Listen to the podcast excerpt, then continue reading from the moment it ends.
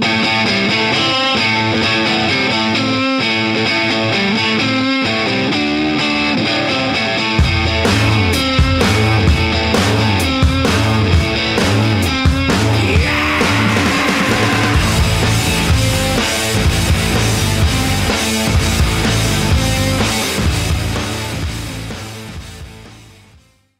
Hola, gente, gente, bienvenidas, bienvenidos a un nuevo shot jurídico.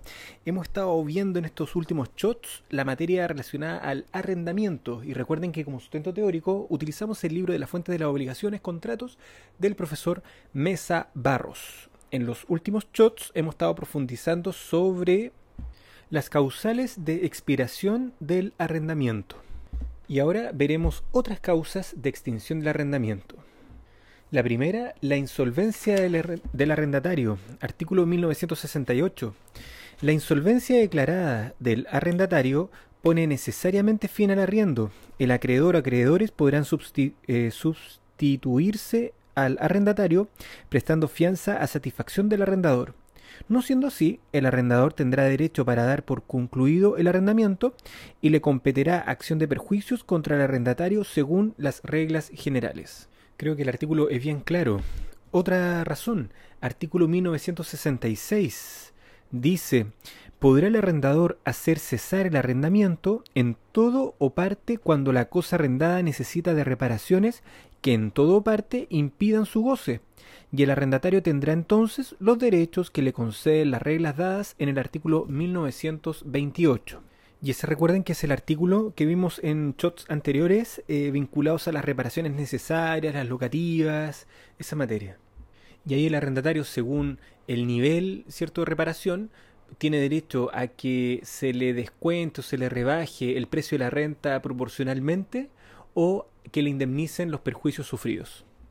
Y luego está el artículo 1967, que me da mucha risa porque dice el arrendador no podrá en caso alguno eh, hacer cesar el arrendamiento a pretexto de necesitar la cosa arrendada para sí. Y ahí pareciese ser que es súper como eh, tajante.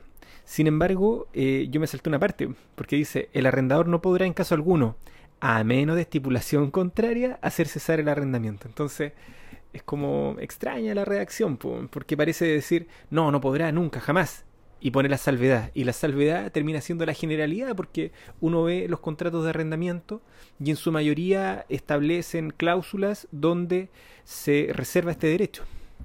Siguiente, artículo 1969. Los arrendamientos hechos por tutores o curadores, por el padre o madre como administradores de los bienes del hijo, o por el marido o la mujer como administradores de los bienes sociales y del otro cónyuge, se sujetarán relativamente a su duración después de terminada la tutela o curaduría o la administración paterno materna o la administración de la sociedad conyugal a los artículos 407, 1749, 1756 y 1761. Esos artículos lo que hace es establecer plazos para la terminación del contrato. Entonces, por ejemplo, aparece el artículo 407, que lo vamos a leer mejor Dice, no podrá el tutor o curador dar en arriendo ninguna parte de los predios rústicos del pupilo por más de ocho años, ni de los urbanos por más de cinco, ni por más números de años que los que falten al pupilo para llegar a los 18 años. Y esa misma situación eh, ocurre con las otras personas que menciona este artículo. Establece plazos legales dependiendo de las circunstancias. Entonces, raya para la suma, como hacían los profes civil, geografía de código, geografía de código, sí, sí. Eh, viendo el código civil del artículo 1964 en adelante, 1964, cláusula de no enajenar, 1965, vinculado al tema de la ejecución y embargo, 1966, en relación a las reparaciones, 1967, cuando se reclama la cosa arrendada para sí, porque necesita la cosa para sí.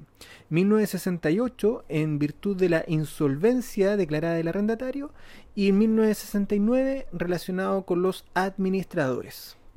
Con esto damos por terminado este shot, les mando un abrazo y nos vemos en el siguiente capítulo. ¡Chao!